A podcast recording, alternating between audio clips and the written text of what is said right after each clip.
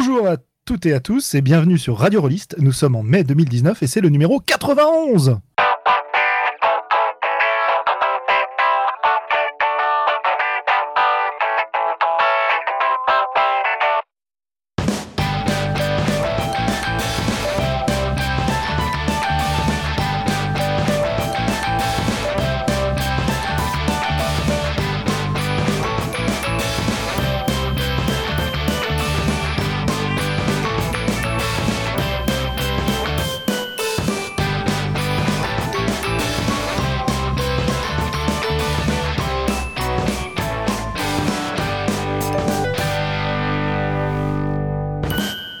Au sommaire de cette émission, nous avons un invité exceptionnel, Mathieu, qui va nous parler. Qui va nous parler de quoi? Bonjour Mathieu. Oui, bonjour à toutes, bonjour à tous. Euh, J'espère que vous avez révisé votre définition du jeu de rôle ce soir, car je viens de vous parler d'un jeu de cartes, bien sûr, qui s'appelle For the Queen. Ensuite, nous aurons Michael, notre stagiaire romain, qui va nous parler de. de D-Start, D-Start, euh, la boîte d'initiation au jeu de rôle pour les ados, pour les enfants, pour les adultes, euh, tout comme tu aimes. Parfait, parfait. Je comptais l'offrir à un de mes neveux, justement. Et pour ma part, je vous parlerai d'un sujet extrêmement important en jeu de rôle, les tables aléatoires. Euh, ça date pas d'un peu il y a 40 ans, ça? C'est bien le principe. Ah, d'accord, c'est immortel en fait. Immortel. Eh bien, on va commencer par l'immortel Mathieu B qui va nous parler donc de son fameux jeu For the Queen. Beaucoup d'émotions, c'est moi qui commence. Et merci quand même Radio Rollist de m'avoir invité pour le podcast, c'est cool. Donc moi c'est Mathieu, Mathieu B sur internet.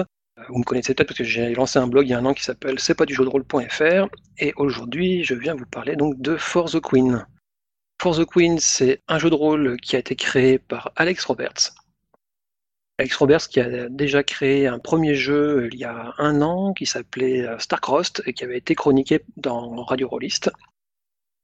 For the Queen, c'est un jeu de rôle que j'attendais depuis un an à peu près, parce que j'avais vu plusieurs retours sur Internet et visionné des, des parties sur YouTube. Il est sorti euh, pour l'instant sous la forme d'un module Roll20 début mars, et je me suis rué dessus pour m'en faire ma propre version, ma propre traduction. Alors du coup, à quoi ça ressemble ce fameux jeu de rôle qui est un jeu de cartes? C'est un jeu qui parle d'amour, du sens de devoir et de la dévotion. Les joueurs racontent en collaboration une histoire à propos d'une reine et de son escorte qui partent faire un voyage périlleux dans un pays lointain. Chaque joueur contribue à l'histoire du point de vue de son personnage et le principe c'est que dans cette escorte, on joue un personnage qui a une relation compliquée, euh, même carrément ambiguë avec euh, sa reine. Le voyage qu'on va raconter, c'est donc l'occasion de développer cette relation et de tisser des liens avec les autres personnages euh, incarnés par les autres joueurs. Une partie dure entre 30 minutes et 2 heures.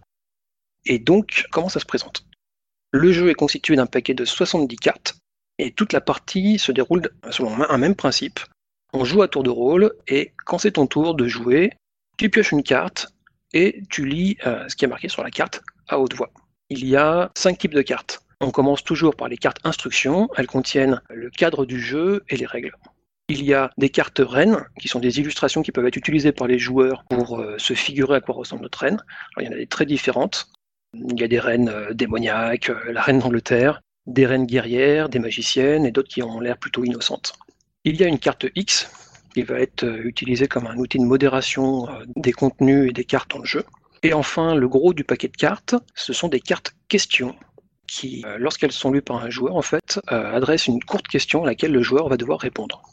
Excuse-moi, mais j'ai- t'as dit, 5 types de cartes, j'en compte 4 là, je suis pas sûr de comprendre.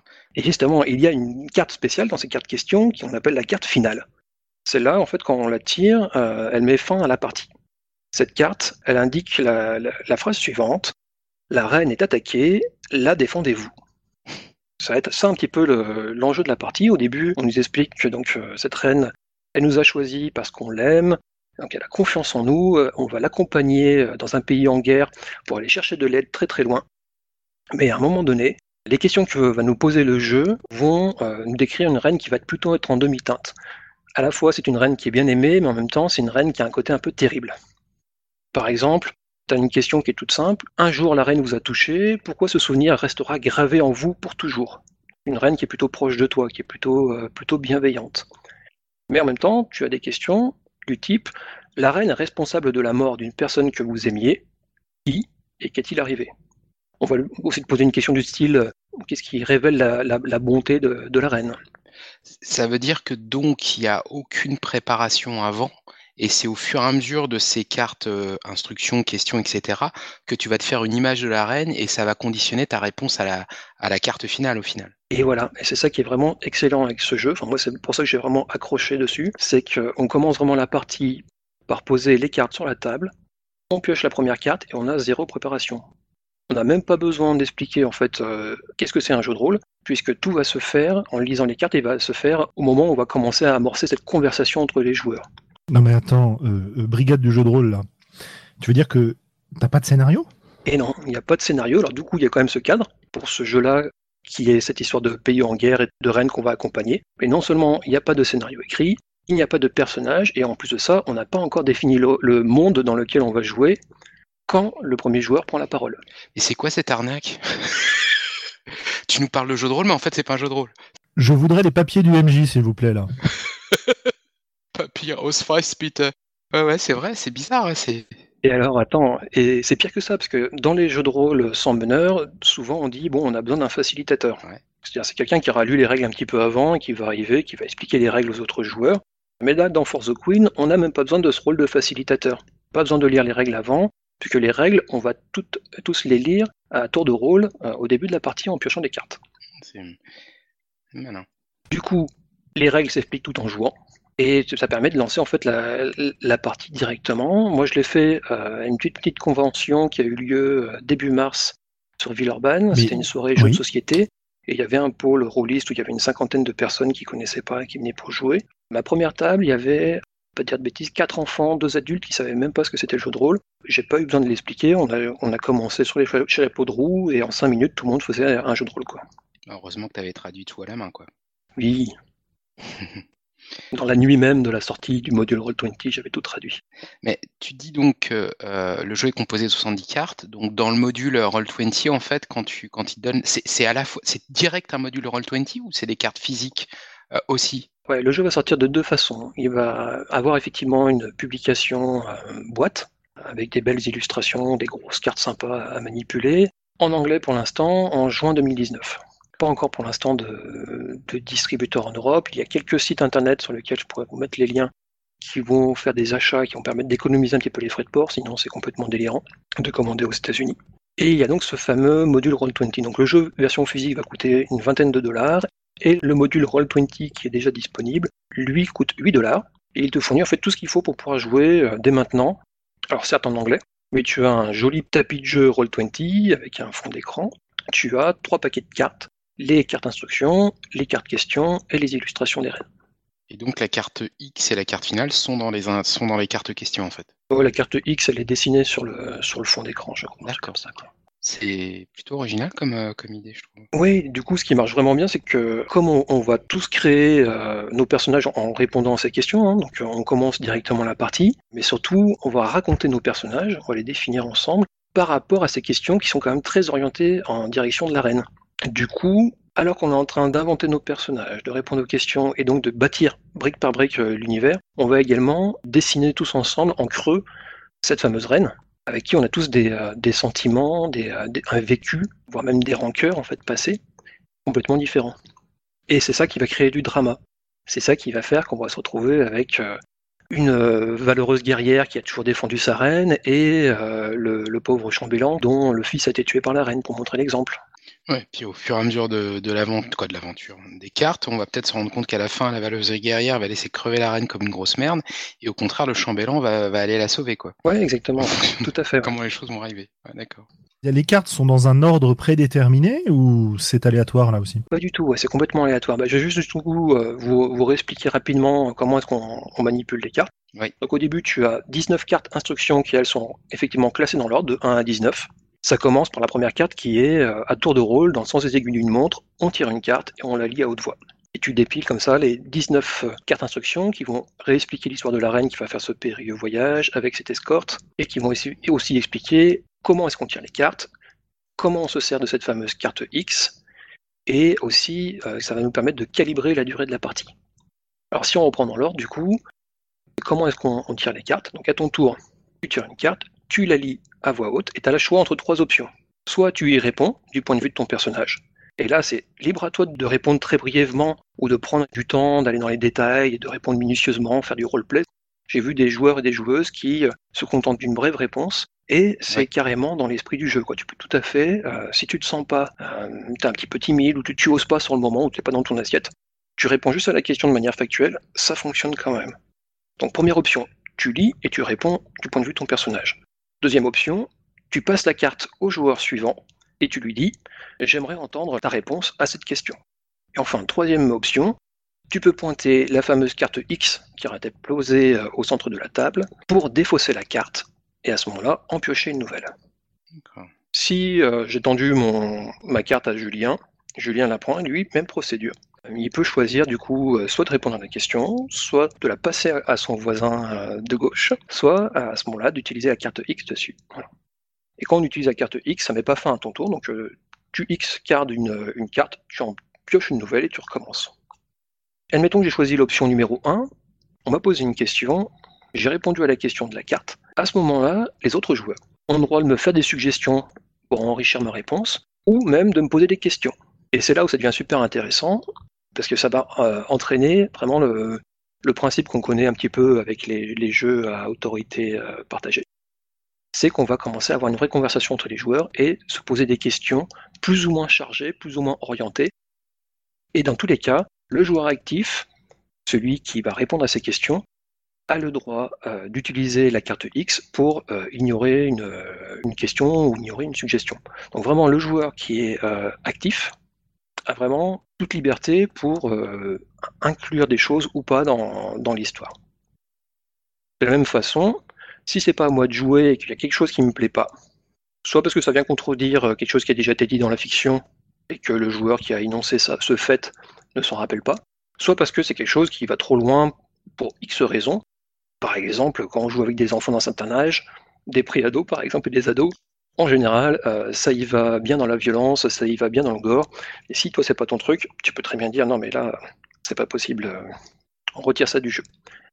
Même principe que la X-Card qu'on connaît bien, qui a été créée par John euh, Stravopoulos. Stravopoulos, oui, tout à fait. Stravopoulos, ouais. Je crois. Euh, on n'est pas obligé de se justifier, en fait. Et ce qui est particulièrement malin dans le jeu, c'est que la, carte X n'est pas présentée comme euh, un outil de sécurité émotionnelle. On va pas te dire la carte X, ça sert, c'est un outil. On te dit la carte X, voilà comment t'en servir, et c'est directement intégré à tous les niveaux du jeu on peut vraiment s'en servir sur, euh, plein de choses différentes. Et ça, je trouve que c'est plutôt, euh, bien amené. Du coup, les, euh, les, joueurs, sans même avoir utilisé la carte X par un petit atelier ou par une petite démo avant, vont l'utiliser de manière naturelle. Et ça, je l'ai vu à plusieurs tables, y compris avec des, des jeunes joueurs. Cela dit, c'est pas exactement l'utilisation classique de la carte X. Hein. C'est vraiment une utilisation dédiée au jeu. Ça a été adapté, tout à fait. Ouais. Tout à fait. Et euh, dans les faits, euh, ça fonctionne un petit peu de la même façon. Eh bien. Du coup, qu'est-ce que ça crée? Bah Forcément, on a créé de la conversation, on se pose plein de questions. Bah, du coup, forcément, même quand tu joues pas, tu vas participer, enfin, tu vas avoir une écoute active. Et puis, quand le joueur actif a répondu, bah, tu vas t'amuser à lui poser des questions. Quoi. Et c'est le fait de poser plus ou moins de questions, d'ailleurs, qui va un petit peu influencer sur, euh, la durée de la partie. Je vous disais tout à l'heure, la partie va durer entre 30 minutes et 2 heures. Donc 30 minutes serait plutôt une partie où on va être un peu sur, dans, vraiment dans, le factuel, quoi. on avance, on avance. Deux heures, c'est quand on va commencer à, vouloir vraiment s'amuser et que, euh, en tout cas, que les joueurs prennent plaisir à se poser des questions et à être un peu pernicieux, à, rajouter, en rajouter pas mal. J'ai fait une partie il y a un mois de ça où à chaque fois qu'on tirait une carte, il y avait au moins quatre questions qui fusaient autour de, la carte. Un autre truc qui joue aussi euh, sur la modération de la, durée, c'est que la fameuse carte finale, euh, la reine est attaquée et la défendez-vous, au début du jeu, on t'explique que tu la places soit au milieu des cartes questions, soit vers la fin. Et rien que ça déjà, entre répondre à, 20 questions ou répondre à 40 questions, forcément, ça va, ça va moduler tout ça. Ouais, donc c'est ça qui modère la, durée de la partie, en fait. Entre autres, oui. Indépendamment de, la, de, la verve de, chacun, de l'envie d'intervenir ou de poser plein de questions. Oui, en fait, il y a vraiment trois choses. Hein. C'est où tu places ta carte finale, comment est-ce que les joueurs aiment répondre aux, questions qui leur sont posées. C'est-à-dire que si à chaque fois que quelqu'un répond à une question, bah, il fait un monologue de 5 minutes, oui. forcément ça va avoir un impact. Et si derrière, en plus de ça, tout le monde le bombarde de questions supplémentaires, parce que c'est plutôt l'état d'esprit de la, de la, partie. Bon, ça va encore allonger quoi. Voilà. Donc c'est vraiment un jeu à géométrie variable qui est vraiment conditionné par l'attitude ou en tout cas la volonté des joueurs. Ouais, exactement, tout à fait. C'est bien. Ce qui est vraiment extra, c'est que lors de cette fameuse convention euh, début mars à Villeurbanne, je fais une partie avec euh, des joueurs de tout âge, et après je vais boire un café. Je laisse le jeu sur la table, et je reviens, il y avait un de mes petits joueurs de 12 ans de la partie précédente qui était en train d'expliquer à un groupe d'adultes pas de problème, qu'on va, jouer à Force the Queen. Il a posé des cartes. Alors, il avait oublié une petite, euh, une petite règle, il commençait à raconter l'histoire. Je lui ai dit non, non, mais tirez plutôt les cartes, vous allez voir, ça va, ça va raconter. Et ils se sont lancés comme ça, et il a lancé lui-même, de lui-même, euh, une partie de jeu de rôle, euh, tout seul comme un grand. C'était vraiment assez excellent. Quoi. C'est chouette.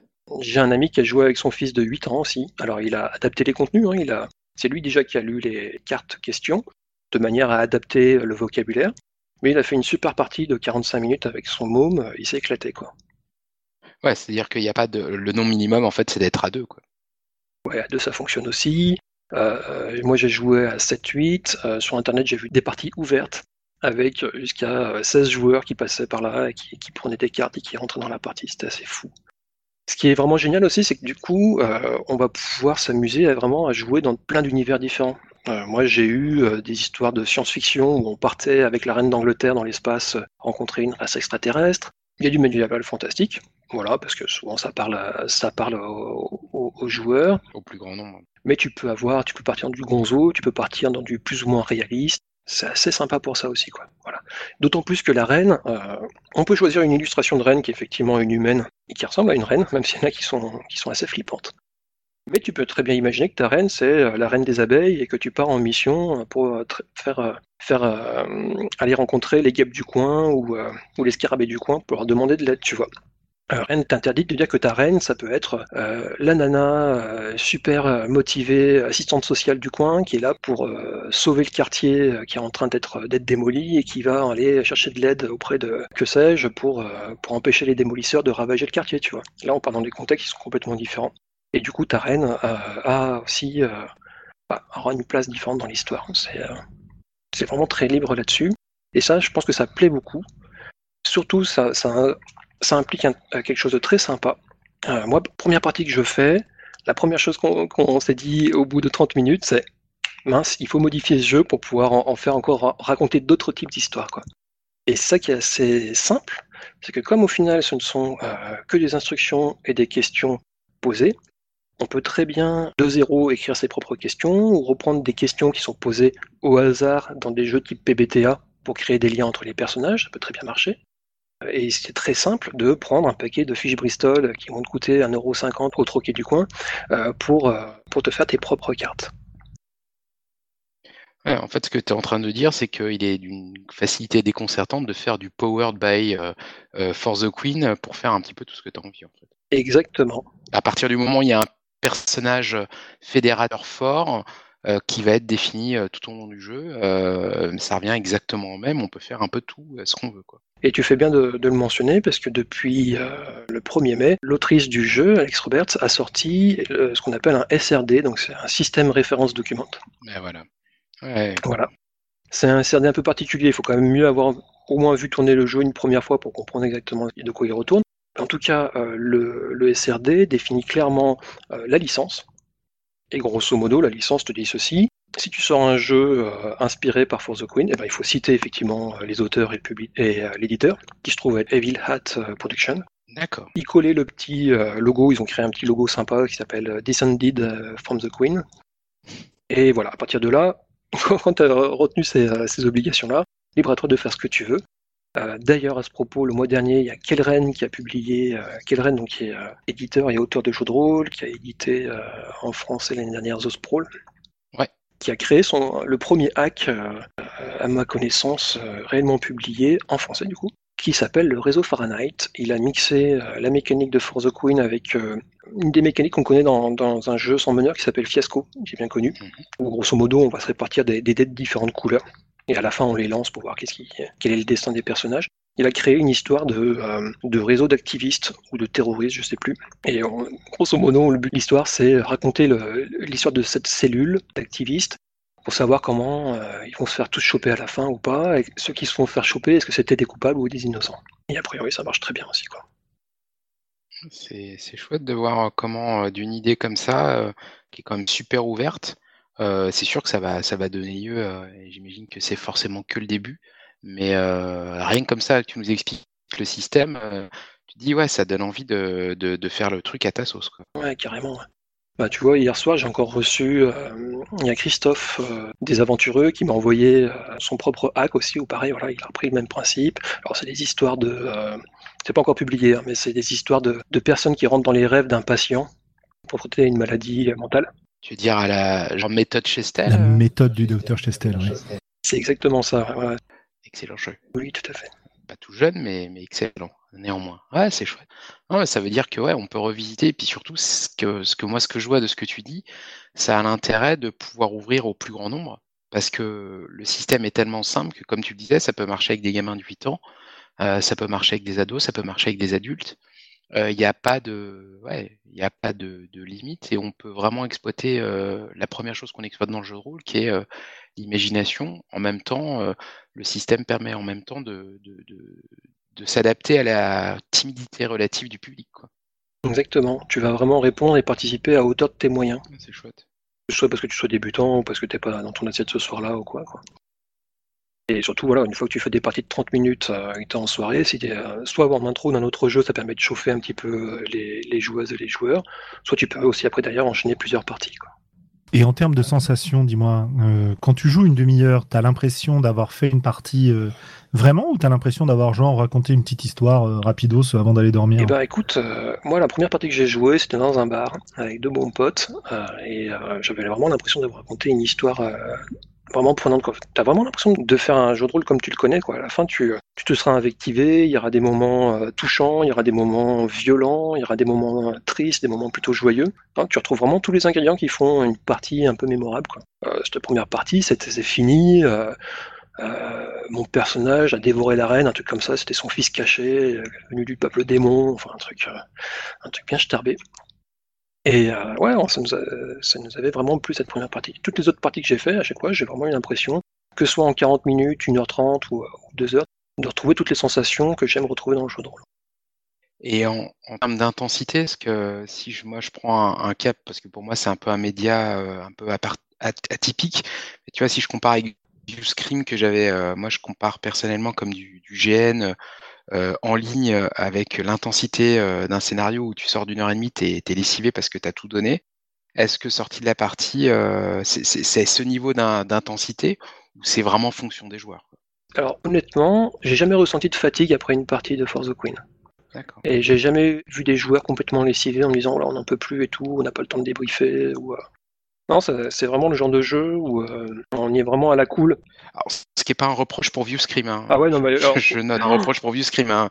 Non, non. Euh, ouais, il est tellement bien ce jeu. Mais euh, non, c'était pour savoir, pour comparer, parce que c'est vrai que si tu te dis, voilà, tu peux enchaîner des parties les unes derrière les autres, à Viewscream, je me verrais pas enchaîner des, des, des parties l'une derrière l'autre. Ouais, Viewscream, c'est le jeu où tu es sans arrêt à la caméra activée et tout ce qui se passe à la caméra se passe dans la partie. Donc forcément, tu es, es, comme dans un GN ultra concentré pendant 1h30 et tu es toujours sur les, sous les feux de la caméra. Quoi. Donc c'est fou. quoi. Ouais, c'est clair. Et donc For the Queen, euh, c'est pas les mêmes, euh, c'est pas la même intensité de ce point de vue-là. C'est pas la même intensité. Hein, T'es vraiment plus euh, à la cool. Le fait qu'il y ait ce tour de parole, tu sais quand c'est pas à ton tour de parole que si tu génères pas des questions supplémentaires, tu vas te taire et tu vas juste profiter, écouter ce qui, est en train de se raconter pour pourquoi pas après derrière réutiliser des éléments dans, dans ta narration, dans ta réponse quoi. Non, c'est vraiment euh, joueur après joueur. Et puis comme tu peux à n'importe quel moment en plus de ça passer, si euh, tu sens pas une question ou si tu sens pas le moment euh, de répondre, pas de problème, quoi. T'as pas besoin de te justifier, tu te dis non, mais là, cette question-là, je le sens pas, je passe la question au suivant. Il y a vraiment une autorégulation, en fait, de chaque joueur de cette question d'intensité. C'était vraiment lessivé parce que t'as fait, euh, t'as répondu à plein de personnes, t'as fait des super roleplay juste avant, tu peux très bien décider de passer la prochaine carte pour te, te mettre justement un peu plus en retrait, quoi. Excellent. Ouais. Eh ben écoute, on peut, on peut espérer qu'on trouve bientôt ce jeu en français. Ouais, ce serait vraiment, serait vraiment cool. Pour euh, tous nos auditeurs qui ne sont pas anglophones. Et je vous propose que nous passions euh, désormais à un autre jeu au nom anglais, D-Start, que va nous présenter Michael. Exactement. Ouais, ouais, c'est le D-Day aujourd'hui. Pas du tout, mais c'est en tout cas, je vais vous parler de Desstart. Alors, D-Start, Desstart, comme vous voulez, c'est une, une boîte d'initiation au jeu de rôle qui est vraiment ciblée pour moi euh, qui, qui, est adapté vraiment autant des enfants assez jeunes. Moi, je l'ai, fait tester avec euh, mes enfants, donc euh, ils avaient 8 et 10 quand je les ai fait tester. mais ça peut marcher avec des ados, ça peut marcher avec des adultes et ça peut marcher en famille. Le principe, c'est une bonne grosse boîte avec du matériel qui coûte 35 euros. L'approche, elle est, elle est assez simple. Vous avez des petits livres à l'intérieur, un écran de jeu, des dés, des persos pré-tirés et 10 scénarios. Tout ça dans une boîte assez solide et vous pouvez en un temps un peu record pouvoir vous lancer à jouer parce que le livret de règles avec des règles que je dirais simples mais pas simplistes tient en 12 pages et après chaque scénario tient en 8 pages. Et c'est 10 scénarios en, en 3 actes donc en termes de, matériel, on a euh, pléthore de matériel. Il y a, euh, si je me rappelle bien, une cinquantaine de dés euh, spéciaux. Euh, vous avez donc euh, vraiment tout ce qu'il faut. la seule chose, je dirais, en termes de, de, matériel que je trouve un petit peu dommage, je trouve que les, les illustrations des pré-tirés sont pas exceptionnelles. C'est dommage parce qu'elles sont en couleur, mais je trouve que pour le coup, la couleur apporte pas grand-chose, alors que l'écran, ça va, et les livrets, ça va, mais c'est juste ça qui est un peu en dessous, mais faut pas que ça ternisse le reste parce que c'est vrai que le, contenu du matériel est assez, assez conséquent. Au niveau de, donc qui dit boîte d'initiation dit euh, une mécanique. Le but du jeu, comme euh, l'objectif c'est de pouvoir initier autant des enfants que des ados que des adultes, c'est d'avoir une mécanisme, une mécanique donc simple. Donc comme je vous disais, euh, c'est simple mais c'est pas simpliste. Vous avez deux caractéristiques qui sont notées de 1 à 3. Il y a le mental d'un côté, le physique de l'autre. la valeur que vous allez, alors, dans, chacune des caractéristiques va déterminer le nombre de dés blancs que vous lancez. Alors les dés blancs, c'est des dés où vous avez euh, trois faces qui vous font, il se passe rien, et trois faces où vous avez une réussite euh, par face. Donc euh, voilà. Après derrière, vous rajoutez éventuellement un avantage ou un désavantage que vous avez. Un avantage que vous avez qui s'applique à l'action, ça va vous donner une réussite de plus un désavantage, ça, vous, ça va vous en enlever un. Et ensuite, vous avez ce qu'on appelle les métadés. Euh, c'est des dés rouges avec euh, trois faces où il y a deux succès par face et trois faces où il y a deux échecs par face. Donc, euh, ces métadés, ils interviennent de plusieurs façons et c'est ça qui rajoute, je trouve, un côté très sympa. La première, on a des métadés, on en, on en gagne un à chaque fois qu'on atteint un certain seuil de blessure. On peut avoir à la première blessure, tu prends un métadé, à la troisième blessure, tu prends un deuxième métadé. Et on peut les gagner aussi toutes les demi-heures de jeu. On gagne un métadé. C'est un petit peu la tension qui se rajoute. Et donc, du coup, et puis après, dans les scénarios, en fonction d'une difficulté, d'une tension qui peut se sentir, on peut en rajouter encore un en plus de ça. Donc, forcément, ces métadés, ils vont augmenter les réussites et augmenter les échecs conséquents, et donc forcément vont accélérer les choses. Donc la mécanique, jusque-là est assez simple, hein, mais je vous dis, il suffit, les difficultés pour les actions, c'est soit il faut faire une difficulté facile, c'est il faut avoir un succès, une difficulté moyenne, il faut en avoir deux, une difficulté vraiment difficile, il en faut trois, ou sinon on fait des jets d'opposition, et donc là c'est celui qui a le plus de succès qui gagne. Pour finaliser ça, on a deux jauges de dégâts. Une jauge de dégâts qui sont des dégâts euh, qui peuvent aller jusqu'à la mort, donc des dégâts physiques. Et de l'autre côté, euh, les contusions, un petit peu les, dégâts euh, qui, se soignent tout seuls. Hein, le côté prendre des, des, dégâts à main nue. on est sonné sur le coup et puis on peut finir KO. Voilà la mécanique euh, qui s'assimile euh, à la vitesse de l'éclair. Euh, même un, enfant de, de 5 ans aujourd'hui est capable de comprendre comment ça marche. Il a juste besoin d'avoir des dés blancs, des dés rouges, et on lui dit exactement ce qu'il faut mettre et il y arrive. Donc voilà pour la mécanique. Après, derrière, on a 10 scénarios, comme je vous le disais. Alors le but dans ces scénarios, donc des scénarios qui tiennent en, en 8 pages, en 3 actes à chaque fois, avec des conseils pour le MJ. C'est assez, pour certains, certains scénarios, c'est assez dirigiste, pour d'autres, ça l'est moins. Euh, chaque scénario est plutôt dans un univers euh, connu. Donc, euh, on va avoir du Star Wars, on va avoir du Harry Potter, on va avoir des, Trois Mousquetaires, du X-Men, du 28 jours plus tard. on va vraiment, voilà, du Avatar, Avatar le, le, dernier maître de l'air, des choses comme ça, donc des univers assez forts. Et ce qui est marrant dans chacun des scénarios, qui sont plus ou moins qui, m'ont plus ou moins plu, mais qui marcheront systématiquement avec des gamins, des ados. Hein. On peut avoir des ajouts de mécanique à l'intérieur des, scénarios. Je prends un exemple. Si je prends un scénario à la X-Men, eh ben, on va avoir des petites règles pour les pouvoirs de mutants qu'on peut avoir. si on va du côté des, mousquetaires, on va avoir des petites règles de bottes secrètes qui vont se rajouter. voilà, on a, on a tout, tout plein de petites choses comme ça qui se rajoutent. On a évidemment un scénario à la Battle Royale et un autre à l'appel de Cthulhu. Voilà, les scénarios marchent assez bien. Moi, j'ai fait, j'ai testé celui Cthulhu avec mes enfants. Alors, ils étaient que deux joueurs. Hein. Euh, normalement, on a cinq pré-tirés par, euh, par, par scénario, parce que vous avez des pré-tirés, des pour chaque scénario, donc ça fait 50 pré-tirés. Hein. Euh, bah, ils en ont fait avec deux, ils jouaient deux personnages chacun, et ça s'est, ça très très bien passé. Mais voilà, je, je, trouve que c'est, c'est, rigolo. Vous avez un petit peu tous les, tous les standards du genre dans chacun des scénarios. Alors j'ai mes préférés, hein. j'ai beaucoup aimé le scénario ambiance mousquetaire. J'ai trouvé qu'il y avait vraiment tous les poncifs du genre qu'on retrouvait, bien vus, bien faits. Après, on voit bien que l'auteur, c'est un fan de Seven Sea, hein, de KPDP, mais Fabien Fernandez, on l'avait, trouvé dans la gamme Seven Sea jadis. j'ai beaucoup aimé aussi celui qui s'appelle Hardcore Gamer, qui est ambiance des enfants qui sont euh, des, gens qui sont euh, aspirés dans un dans un jeu vidéo qu'ils connaissent et ils connaissent le scénario, hein, mais ils veulent en sortir. Ils sont enfermés un peu à la trône ou à la sourire du dragon. Euh, j'ai beaucoup aimé celui-là. et le dernier, qui est complètement un contre-genre pour moi, hein, c'est ambiance du film Sauver Willy. Il faut libérer des animaux qui ont été utilisés comme comme, comme arme dans un labo privé. Alors c'est pas du tout mon truc, mais ce que j'ai beaucoup aimé dans le scénario, c'est que c'est certainement le scénario le moins linéaire du, genre. Ça fait très infiltration à la cyberpunk.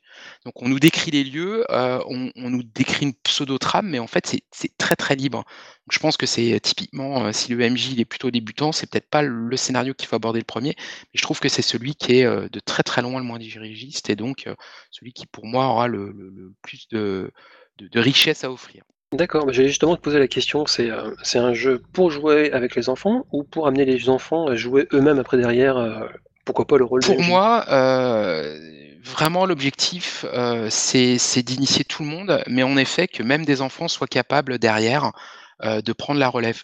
Comme comment s'appelait le, jeu Dino, là, la boîte d'initiation Adventure Party qu'il avait fait ambiance Miyazaki, qui était qui était très bien pour ça.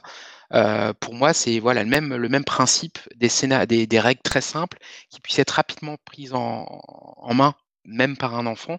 Euh, typiquement, euh, mon, mon, fils avait 10 ans, quand il l'a testé, bah, il, a vite voulu euh, maîtriser une partie avec d'autres, et notamment avec ses copains, parce que bah, il avait tout pour faire.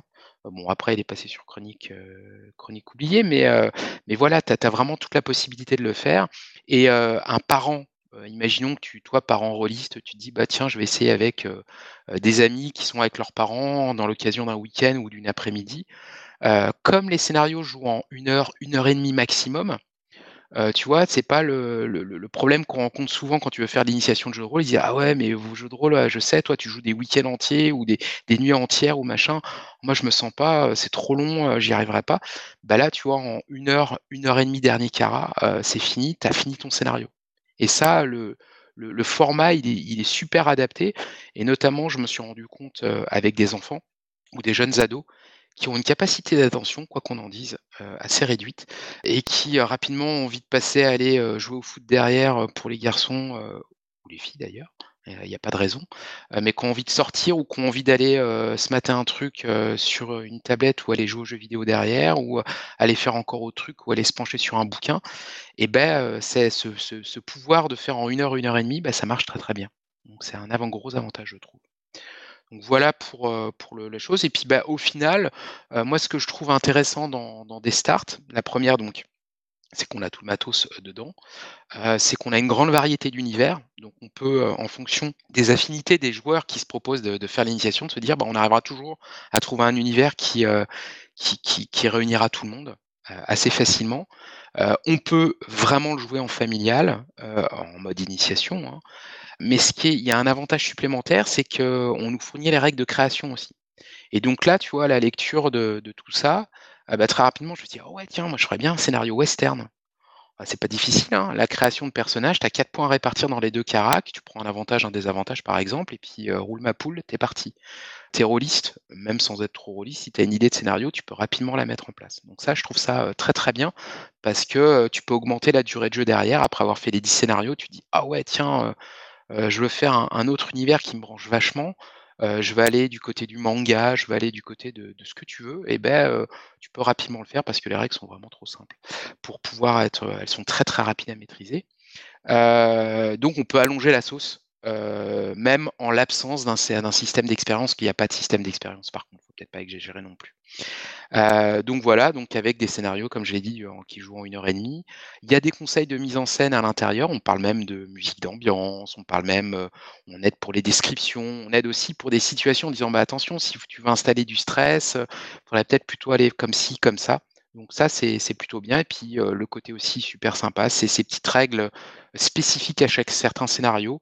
Euh, qui te montre aussi comment tu peux adapter la mécanique pour faire euh, quelque chose. Je sais pas, dans le truc de jeu vidéo, par exemple, là où tu es bloqué dans ton jeu vidéo, tu as une super combo secrète. Euh, dans un cas exceptionnel où tu fais 5 succès au cours d'une attaque, et ben, tu peux avoir une, super combo secrète qui se déclenche, donc ça peut être assez rigolo.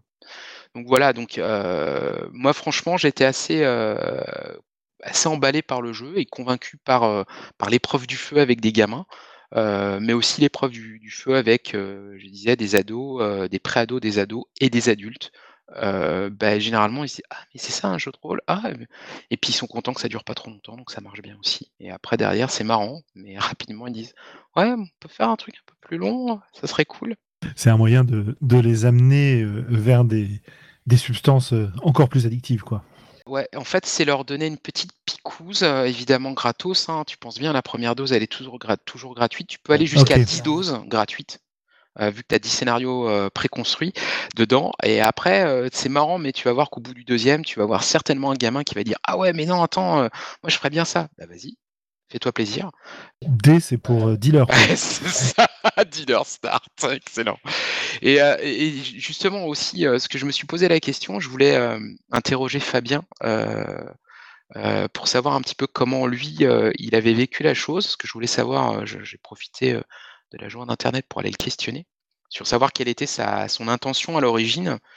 une fois après l'avoir testé, lu et tout ça, je voulais voir si ça correspondait à son intention à l'origine. Et j'ai demandé, il m'a dit, bah, en fait, son but, c'était de créer des, des nouveaux joueurs sur des parties courtes avec des univers très différents, mais dont les codes étaient connus, des univers assez forts, et avec du matos pour jouer très très rapidement. de mon point de vue, c'est réussi, vraiment. Mais en le questionnant plus, plus loin, en fait, je voulais savoir, mais comment ça s'était fait le, projet? Et, et, ce qu'il m'a raconté, je trouvais ça assez rigolo, c'est qu'à l'origine, quand il a voulu y travailler sur le jeu, euh, c'était pas censé être une boîte du tout. Il avait un éditeur de romans jeunesse qui lui avait parlé de, faire jouer dans les univers, des jouer des ados en salon sur les différents univers de leur collection euh, thriller qu'ils avaient dedans. Et donc, du coup, il avait créé un premier jeu de rôle euh, plutôt facile, souple et rapide. Et finalement, ça a capoté. Et, il avait contacté Matago pour voir, et puis lui, il était parti sur tel côté rôliste, comme on a tous les, vétérans. On fait un livre, ça va être super. Et en fait, Matago, lui, dit Mais non, non, non, allez, on va partir sur une boîte. Et euh, le seul malchance qu'ils ont eu dans, cette histoire, c'est que le projet, il a mis deux ans à sortir, parce qu'ils ont eu tout plein de coups de poids. Je pense qu'ils ont, ils ont fait des botches à tous les niveaux, au niveau de la fabrication et du reste. Et donc, le jeu est sorti bah, deux ans plus tard. Euh, ça n'empêche que moi je trouve qu'il est complètement dans l'air du temps quand il est sorti et il l'est toujours et ça marche toujours. Donc je trouve qu'au final ils sont plutôt bien sortis et j'espère que de cette boîte d'initiation sortira, je sais pas, une autre pour, pour les gens qui ont passé l'épreuve du feu, qui ont essayé de faire leur propre truc et qui aimeraient bien avoir des scénarios en plus, des règles avancées, etc., etc. Ça serait chouette. Il y a vraiment quelque chose, une convergence en ce moment sur ces jeux de rôle qui sont des jeux de rôle, mais qui sont représentés sur un format boîte ou on a parlé des cartes tout à l'heure de For the Queen ou d'e-start, format boîte, euh, vraiment plus jeu de société. Euh, je vois récemment, j'ai aussi offert à mes, à mes gamines des, livres dont vous êtes le héros, qui embarquent tout le système dedans et c'est jouable dès 3 ans. Enfin, c'est de la folie, quoi. Euh, il y a vraiment quelque chose qui se passe à la jonction entre les deux. Et les BD dont vous êtes le héros aussi. Il y a, les BD dont vous êtes le héros aussi. Il y a, vraiment plein, plein de choses. On vit vraiment un moment sympa où on voit l'émergence de trucs euh, super accessibles et, euh, euh, qui sont du jeu de rôle, ou des livres dont vous êtes le héros ou que sais-je, mais qui se présentent pas sous cette forme-là et ça, voilà, ça, comme tu disais tout à l'heure, ça, ça, dédramatise un petit peu le côté ah bah, on va jouer pendant 8 heures, pendant 6 mois, etc va falloir apprendre des stats et tout, c'est compliqué. Ah non, c'est pas compliqué. Et après, effectivement, tu complexifies et tu te fais plaisir en fonction de tes envies et tes moyens, quoi, tes dispo. Ouais, ce que je trouve après, dans... parce que c'est vrai que j'ai pas mal suivi ce qui se passait en boîte d'initiation à force des années, et je trouve que maintenant, ce qu'on trouve chez Larousse et d'autres, hein, qu'on trouve dans le grand commerce, euh, dans, dans la grande distrib, je trouve qu'il y a beaucoup, beaucoup de lectures, je trouve, pour, euh, pour faire jouer. Euh, ce que je trouve avantageux dans un Distart ou dans, dans quelques autres, c'est justement que la lecture, elle est réduite parce que, quoi qu'on en dise, les enfants et les jeunes ados d'aujourd'hui, ils baignent moins dans la lecture que nous, on, baigne dedans. la lecture, c'est plus un effort pour eux, je trouve. Alors après, c'est peut-être mon expérience et je généralise, hein, ne le prenez pas comme une affirmation définitive, hein, Il faut savoir les dresser au plus jeune âge pour ça. ouais, ouais, ouais, mais c'est mais, c'est pas naturel et tu le vois autant tu peux avoir dressé, dressé entre guillemets tes enfants à aimer la lecture. En tout cas, si tu as eu la chance d'en faire devenir des grands lecteurs, c'est un grand bonheur. Mais quand tu vois leurs potes et leurs copines, ben, si les tiens sont des grands lecteurs, tu vas te rendre compte que dans un groupe de 5 ou 6 personnes, et notamment chez les enfants ou les préados ou les ados, tu vas pas forcément avoir les 5 ou les 6 qui sont fans de lecture, tu vois. Et donc forcément, tu vas avoir un nombre réduit qui vont se retrouver à dire bah ok, bon j'y vais, je vais faire le MJ, euh, voilà. Et quand tu as du matos qui peut jouer très rapidement comme ça, je trouve que c'est un avantage parce que ça, ça devient tout de suite plus fédérateur et il y a plus de chances que n'importe lequel d'entre eux soit prêt à sauter le pas et à y aller quoi. Et euh, alors que quand tu as un, bouquin, euh, je trouve que la boîte d'initiation par exemple de Chronique oubliée elle est très bien, mais il y a quand même de la lecture, même si je prends dans un autre genre, Star Wars ou d'autres, je trouve que là, tu en as beaucoup moins, et du coup, et, tout en ayant une mécanique intéressante, donc je trouve que ça, ça marche bien, et ça marche même très très bien de ce côté-là. Mais donc, pour moi, c'est plus ouvert, beaucoup plus ouvert aux plus jeunes. C'est ça que je, veux dire par là. Et toi, dans ta pratique de rôliste, euh, faire jouer des scénarios, c'est un truc que tu fais régulièrement ou c'est euh, tu es plutôt pour euh, es plutôt sur des, schémas de partie un peu plus libres, un peu plus impro ou parce que moi je sais que typiquement c'est le genre de truc qui me qui me gênerait un petit peu d'initier mes enfants ou les enfants des autres avec avec des scénars, ça serait un peu un peu un blocage pour moi. Pour les, pour les initiations, en fait, j'ai plusieurs approches. si j'ai des gens où je sens que naturellement ils sont rebuté par la mécanique, tu vois, je me prends pas la tête, notamment avec des adultes qui ont des camarades rôlistes mais qui n'ont jamais voulu sauter le pas. je me prends pas la tête, je prends hurlement. Ils lancent 2 dés au début et puis après ils jouent et rapidement c'est marrant. À partir d'une partie du hurlement, ils sont prêts après derrière à faire plein de choses. mais là, tu vois, c'est pour les gens qui ont, un, frein à la base. Généralement, après, derrière, pour un côté avec des enfants, je vais j'irai plutôt sur un des starts. Et dès qu'il commence à mordre, moi généralement j'adore l'impro, donc bah, tu vois, mon fils et ses potes, donc il joue à Chronique oubliée, mon, fils est devenu MJ très rapidement, mais d'un autre côté, il aime bien pouvoir être joueur aussi, donc du coup, je l'ai fait jouer en impro complète, hein. et, sauf que, contrairement à ce que nous on avait quand on était plus jeune, je suis incapable de les faire jouer plus de deux heures et demie, hein, parce qu'ils veulent faire autre chose derrière. Alors que nous, à, notre âge, alors après, encore, hein, je ne veux pas faire les, donneurs de morale ou les, vous le prenez pas comme ça, hein, mais on pouvait passer, euh, je sais pas, euh, pendant les vacances, euh, les vacances, on pouvait passer 12, 15, 20 heures à jouer. eux, pas du tout, quoi.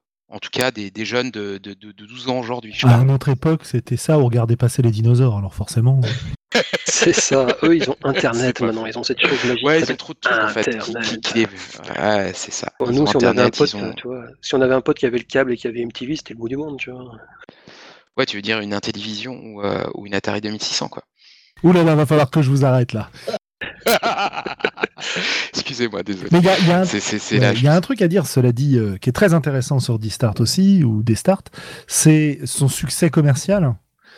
Parce que ça marche. Euh, il y a plus de 2500, 2700 exemplaires euh, vendus. Je crois que Fabien disait quelque part une centaine d'exemplaires par mois. C'est plutôt pas mal, quoi, pour du jeu de rôle. C'est hein. cool, ça. ça fait vraiment plaisir d'entendre ça. Bah, surtout que, ouais, après, j'imagine que des boîtes d'initiation type Pathfinder ou, Chronique oubliée doivent faire de meilleure, peut-être des meilleures ventes, mais je trouve que vraiment, c'est impressionnant ce qu'ils ont réussi à faire. Je pense que c'est un jeu qui tourne énormément en convention et pour cause, hein, ça marche super vite et super bien. je trouve que c'est vraiment une bonne nouvelle. je pense que c'est pas je pense que peut-être des vieux rôlistes, des vétérans, voire des réalistes, vont trouver, des choses négatives parce qu'ils abordent certains abordent les boîtes d'initiation, en disant, «C'est pour moi, je vais y jouer, ah ouais, il y a pas assez» il y a c'est trop gnangnan, où il y a trop de conseils. Moi, j'ai pas besoin de ça, j'ai pas besoin de trucs linéaires. Moi, je, je, je, sais tout faire. Non, non, j'ai pas besoin de ce truc-là. Moi, je trouve que faut, faut, faut, un petit peu prendre ça avec un tout petit peu de recul et se dire, mais attendez, les gars, regardez le public que vous avez qui n'ont jamais joué. je pense que c'est vraiment un outil idéal pour, pour y aller. Donc moi, je trouve que c'est un outil fédérateur et qui gagne à être connu. Donc, n'hésitez pas à jeter un œil et essayez, je sais pas, sur vos petits neveux, sur vos petits enfants, tout ça. Allez-y. Ouais, ou petits enfants si vous êtes vraiment déjà grands-parents. Bah, écoute, hein, moi je suis convaincu. Comme je disais, je, je pense que il y a un anniversaire d'un de mes neveux dans pas trop trop longtemps et il va se retrouver avec la boîte parce qu'il a l'âge et je pense qu'il a l'intérêt puisque son père le, lui fait des espèces de d'histoires euh, relisées depuis son plus jeune âge. Donc il y a il y a sûrement moyen que ça marche. Il y a un terreau, il y a un terreau euh, dans lequel on peut planter plein de trucs, c'est cool. Eh ben, c'est bien réjouissant tout ça, c'est cool. eh ben, écoutez, on va passer à la suite. Et comme vous l'aurez remarqué, je ne suis pas comme Martin. Incroyable. Et oui, comme devait être là ce soir pour, euh, pour nous présenter. Euh, c'est vrai ça. Et oui, j'ai pris sa place. Ah d'accord. Et t'en as fait quoi? Tu l'as drogué Tu l'as enfermé dans un placard? T'as fait quoi? ah bah, Je l'ai enfermé dans une maison de campagne sans internet, en lui faisant croire qu'il aurait accès. Et du coup, euh, ça s'est plutôt bien passé. Et donc, les voix d'Altari ont pu prendre le contrôle de Radio Rollis ce soir. C'est tracaille, je te jure. Non, mais les Altaridiens, ils sont, ils sont terribles. Hein. Tu peux nous faire un petit, un petit côté peuple rôliste, s'il te plaît une petite, euh, Eh bien, justement, justement, peuple rôliste. Ce soir, je vais vous parler d'un sujet extrêmement extrêmement, extrêmement rien du tout en fait, hein, à vrai dire. À vrai dire, quand j'ai réfléchi, euh, bah ouais, ouais, ça tombe complètement à plat. Quand j'ai réfléchi à ce que j'allais faire dans l'émission, euh, j'avais le choix entre parler d'un jeu que j'avais pas eu le temps de finir de lire, auquel j'avais pas pu jouer, et qui finalement me passionnait beaucoup moins qu'à l'époque où, où j'avais évoqué l'idée de le chroniquer, ou parler. C'était euh, c'était Coriolis, qui est un jeu intéressant, mais qui est un peu sorti de mon radar euh, ces derniers temps. Donc, euh, on aura peut-être l'occasion d'en parler une autre fois. Un jeu de, de SF un peu basé sur un univers inspiré des Mille et une nuits. Enfin, c'est voilà, sorti il y a quelques temps déjà. je ne sais même pas s'il a été traduit, dis donc. Quoi qu'il en soit, je crois qu'il l'a été, mais je suis pas sûr. quoi qu'il en soit, bah, je me suis rabattu sur euh, ce que j'ai fait les dernières fois que je suis venu ici, c'est-à-dire des, des chroniques où je parlais de, règles qui m'ont beaucoup inspiré euh, dans le jeu de rôle que j'ai pu rencontrer au cours de, ma vie rôliste. Et à vrai dire, je suis tombé un peu à plat, euh, en panne d'inspiration, sans trop savoir choisir de quoi parler. Et évidemment, dans ces cas-là, dans ces cas-là, en bon rôliste, qu'est-ce qu'on fait? On lance, les dés. Ce qui m'a, en un instant, fait penser au sujet des tables aléatoires. Et c'est très intéressant parce que la relation, enfin très intéressant pour moi, hein, euh, si, si, si, ça vous endort, c'est très bien. Hein, euh, c'est remboursé par la si, Sécu. c'est intéressant. Parfait.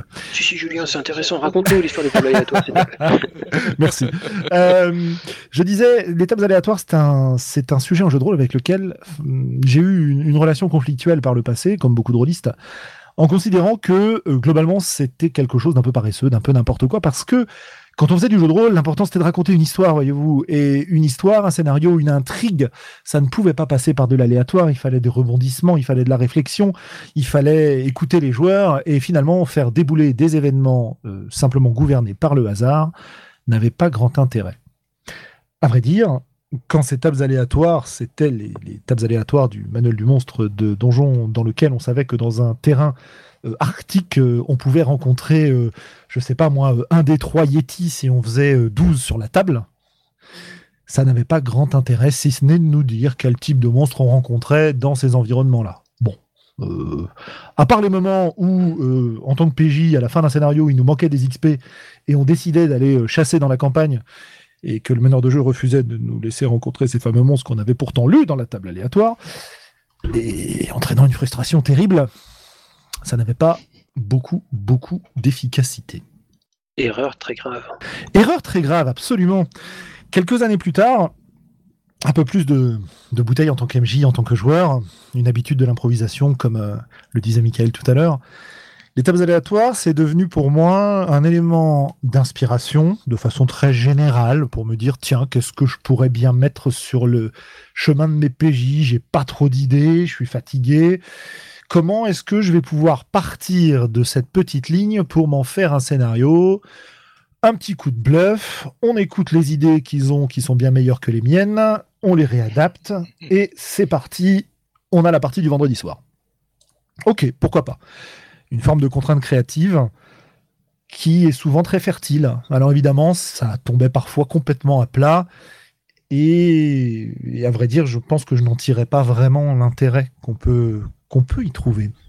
Mais qu'est-ce qui a changé? Qu'est-ce qui a changé aujourd'hui? Aujourd'hui, quand je vois une table aléatoire, pardon, oui? Ton esprit Mon esprit, euh, mon âge, la puberté peut-être, je ne sais pas. Euh, quoi qu'il en soit, quoi qu'il en soit, aujourd'hui, quand je, rencontre une table aléatoire au, coin de la rue, euh, bah, j'ai envie de lui serrer la main et, lui dire merci. merci parce que les auteurs de jeux de rôle et de scénarios d'ailleurs, pas forcément de jeux complets, ont compris qu'une table aléatoire, c'était un moyen hyper condensé de faire passer leur univers, de donner des idées, de déclencher en quelque sorte l'imagination de la personne qui allait les lire. Ça déclenchait pas grand chose quand j'étais gamin, mais aujourd'hui c'est complètement l'inverse. Le premier qui m'a fait prendre conscience de, de cet élément, alors attention, hein, je prétends pas être précoce sur le sujet, moi j'ai attendu assez longtemps avant de me rendre compte, c'était il y a, euh, oh, je sais pas, 3-4 euh, ans peut-être, facile, un certain Thomas Munier, dont on a déjà parlé ici, auteur de jeux de rôle français, euh, autour d'un jeu qu'il n'a toujours pas sorti, Thomas, si tu nous écoutes, qu'attends-tu, qui s'appelle Marche Branche jeu très intéressant qui fonctionne complètement autour de ces tables aléatoires. En discutant avec lui, en voyant ce qu'il faisait et en testant le jeu lors de, diverses conventions, je me suis rendu compte qu'il arrivait à faire passer son univers complet, non pas dans des descriptions encyclopédiques, des paragraphes fort agréables à lire euh, au demeurant dans certains cas, mais simplement en une table aléatoire, en mettant quelques éléments euh, inspirants à l'intérieur. Parce que l'information contenue dans la table, elle doit être succincte et elle doit être condensée et évocatrice avant tout. Alors, si je vous prends quelques exemples pour illustrer un peu ce propos, alors je, vais pas prendre, je ne vais pas prendre des exemples de Thomas évidemment parce que son jeu n'est pas sorti et sortira ne sortira peut-être jamais, ce qui, est, bien triste. Mais si je prends un jeu du Grumpf, par exemple, qui est très très, euh, pardon pour le micro, un jeu du Grumpf qui est donc euh, très euh, adepte de ce genre de choses. Oui. J'ai en face de moi le PDF d'un jeu qui s'appelle Rage Victoria. Donc euh, steampunk victorien, hyper, euh, hyper sympathique, aventure, etc. etc. J'ai une table des armes de corps à corps. Table aléatoire des armes de corps à corps. Vous m'auriez dit ça il y a 20 ans, je vous aurais dit ouais ouais super ouais très bien euh, d'accord mais t'as un peu d'imagination imagine l'arme de ton perso bon sang quoi qu'est-ce que tu fais là? Mais, quitte ma table voilà enfin bref on a tous nos défauts hein. Tu, étais dur. J'étais dur, oui. J'étais dur. J'étais. Moi, j'ai nanochrome, j'ai nanochrome devant les yeux. Ah bah super. Alors voilà, par exemple, euh, allez, qu'est-ce que je vais vous prendre Une grande machette achetée sur un marché au Siam. En lisant ça, si je tire ce gendarme pour mon personnage ou pour un PNJ, j'ai toute une histoire en tête. C'est une machette. Ça m'évoque évidemment la jungle, ça m'évoque l'aventure, ça m'évoque quelqu'un qui a baroudé, quoi. C'est pas euh, une épée d'un d'un noble de pacotille, euh, c'est pas un sabre ornemental d'un amiral qui n'a jamais vraiment euh, pris la mer. Non, c'est une machette. Elle a été achetée sur un marché au Siam, loin. Elle est revenue probablement par bateau. Elle a une histoire, cette machette.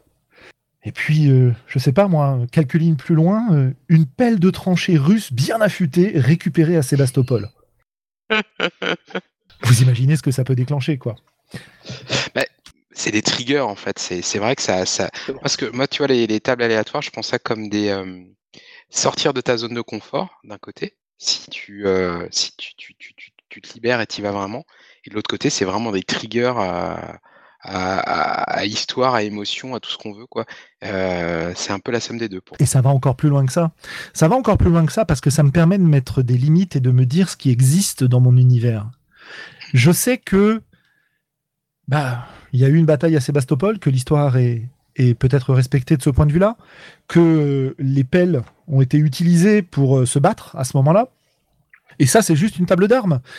Autre exemple, euh, un jeu que, que Com avait chroniqué, je crois, euh, sur lequel on avait fait une campagne qui s'appelle Ultraviolet Grassland, une espèce de setting psychédélique OSR dans lequel on va explorer euh, les grandes prairies euh, ultraviolettes et qui euh, sont donc un univers complètement fou. Mais il n'y a pas des pages et des pages et des pages de description de ces univers. Par contre, il y a des tables. Et alors là, par exemple, en face de moi, j'ai la table des biens de consommation et d'échange pour le commerce. Si je tire, alors on demande de tirer un D30 hein, parce que bon, ces gens de l'ESR, ils nous font des choses avec des dés bizarres. si je tire 10, je tombe sur une petite, quelques mots, même pas une phrase. Corps de remplacement, esclave, sans cash. Ok. Je suis donc dans un univers où il y a de l'esclavage et où certains, visiblement, savent utiliser les corps de ces esclaves pour, euh, je sais pas, en prendre possession, je sais pas, changer de corps peut-être? Combien de scénarios je peux créer là-dessus? C'est énorme. Si je, si je vais un peu plus loin, je peux, je peux trouver, je sais pas, euh, allez, on va en prendre un autre au hasard. Bon, du café de chat je ne sais pas trop à quoi ça fait référence. C'est un des produits euh, très appréciés de la Cité Violette. Ça coûte 200 euh, cash et c'est produit dans les terres de l'arc-en-ciel euh, à, la, à Violet City, quoi. Ok, très bien. Mais je vais m'aventurer plus loin dans la table encore. Là, là, je vais trouver de la poussière de karma si je fais 30 sur mon D30. un, un extrait purifié des démiurges, d'après ce qu'ils disent. Je vous lis la table. Euh, il peut absoudre vos péchés et purifier vos âmes. Et il est populaire chez ceux qui sont qui s'apprêtent à mourir ou, ceux qui vont commettre des péchés, parce que si quelqu'un commet un acte maléfique, euh, cela va les absoudre et jamais un sort de détection du mal ne pourra les toucher. Et c'est pour ça que c'est interdit par l'Inquisition. Très illégal, mille cash. Vous voyez le topo, quoi. En une table avec 30 entrées, j'ai des dizaines de pistes sur mon univers et je, lui donne naissance dans l'imagination des gens qui vont le lire. Évidemment, j'ai pas toutes les infos. Ce qui veut dire que probablement, d'une table à l'autre, bah, d'une table à l'autre, on va avoir euh, des interprétations différentes et des univers qui finalement seront différents, mais tous ces univers auront un air de famille en quelque sorte. Ils auront été inspirés par les mêmes éléments. Reste que je pourrais citer d'autres jeux qui m'ont inspiré de ce point de vue-là. Ça m'a fait penser euh, à des façons que j'avais d'utiliser qui étaient déjà celles-ci sans m'en rendre compte quand on avait les tables d'héritage de L5R. Euh, ou L5R en français, pardon, hein, le livre des cinq anneaux, où notre personnage pouvait commencer avec euh, des objets ancestraux qui nous permettaient d'imaginer des tas de choses à son sujet. on pourrait parler de DD5 qui nous fait une petite petite liste de bah, d'objets étranges que notre personnage peut avoir. Et là, c'est pareil. À nous de nous en servir pour créer de l'histoire. Euh, autre jeu, euh, bah, celui avec lequel on avait motorisé euh, Ultraviolet Grassland, qui est Macchiato Monster, hein, d'Eric Niodan, qui nous mhm. propose là aussi des tables d'équipement assez, assez savoureuses. Et, de nourriture surtout. Et de nourriture, absolument. Mhm. mais d'un autre côté, quand j'utilise ma table comme ça, j'ai l'impression que je suis un peu en train de tricher parce que l'aléatoire là-dedans, qu'est-ce que j'en fais?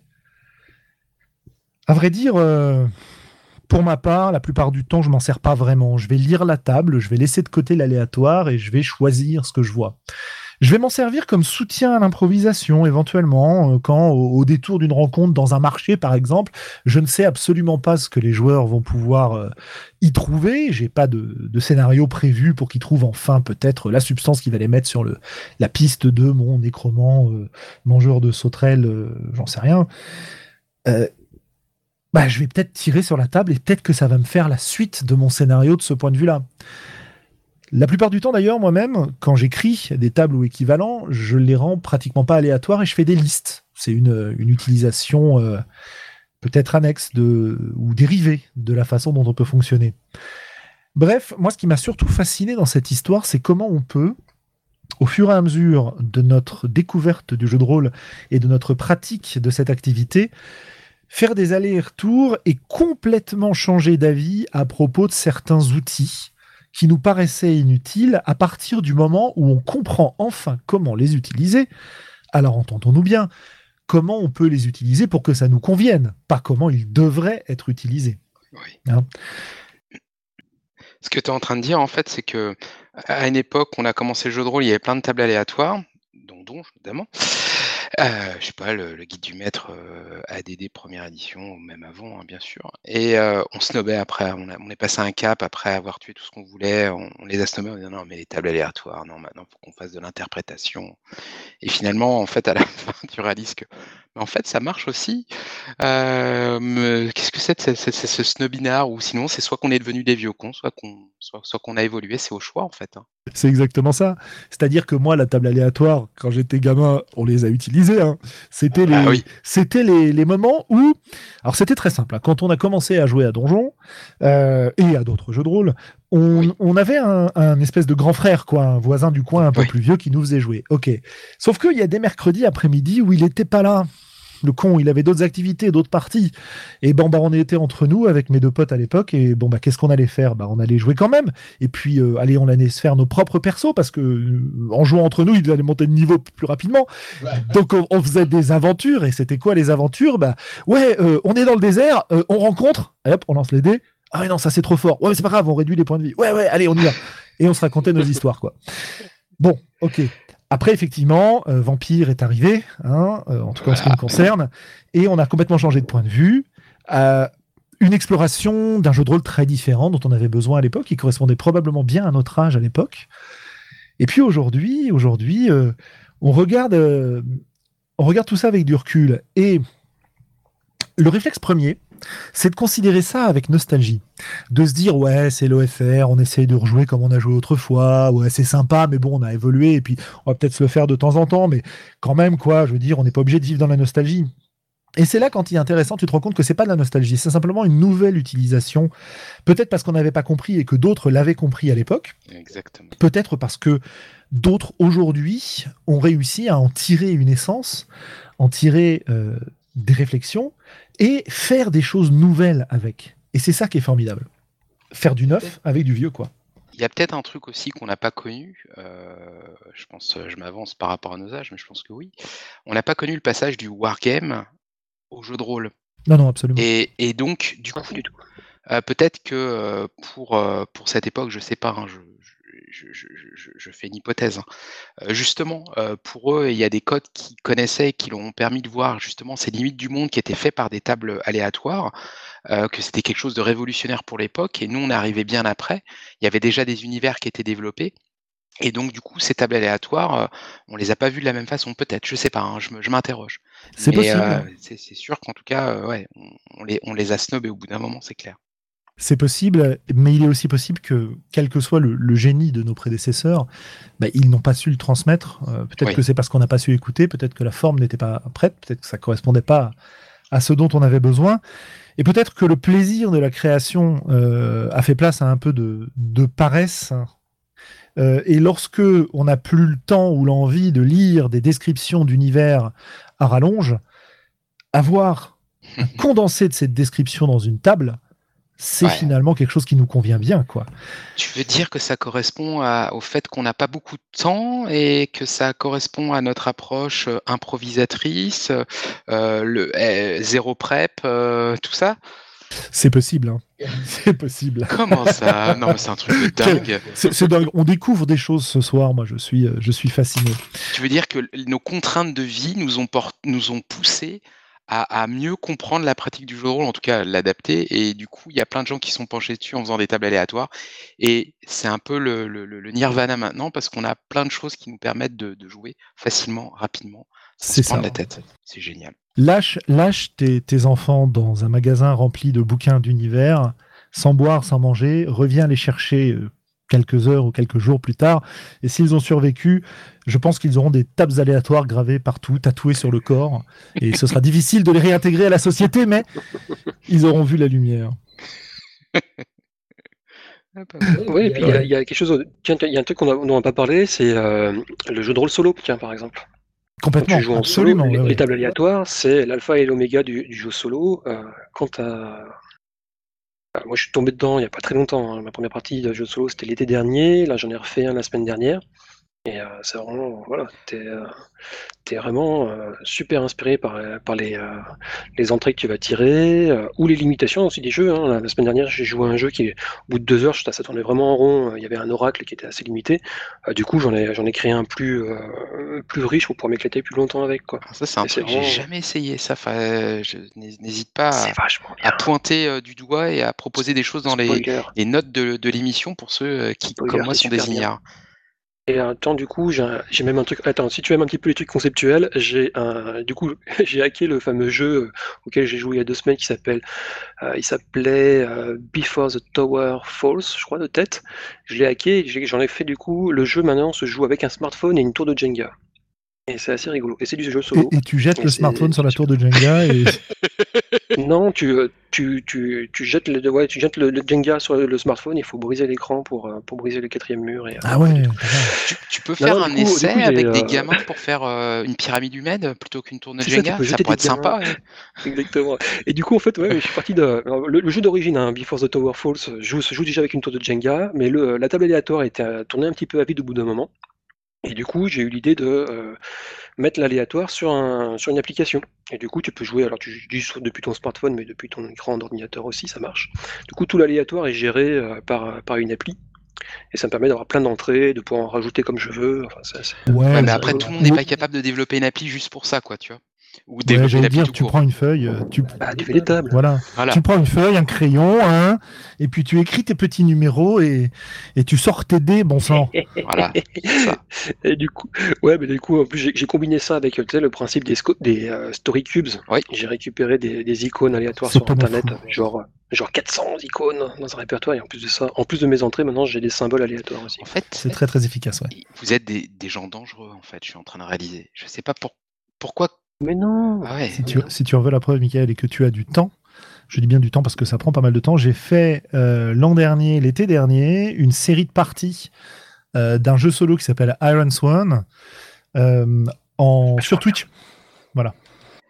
Ah ok, bah, j'ai regardé, mais, mais, en fait, je comprends pourquoi. Je, je n'imagine même pas une seconde quel sort tu as réservé à Com, parce que le pauvre, est-ce qu'il va survivre à cette épreuve d'avoir été écarté dans une maison de campagne? Je sais pas quel jeu de rôle l'attend là-bas, putain.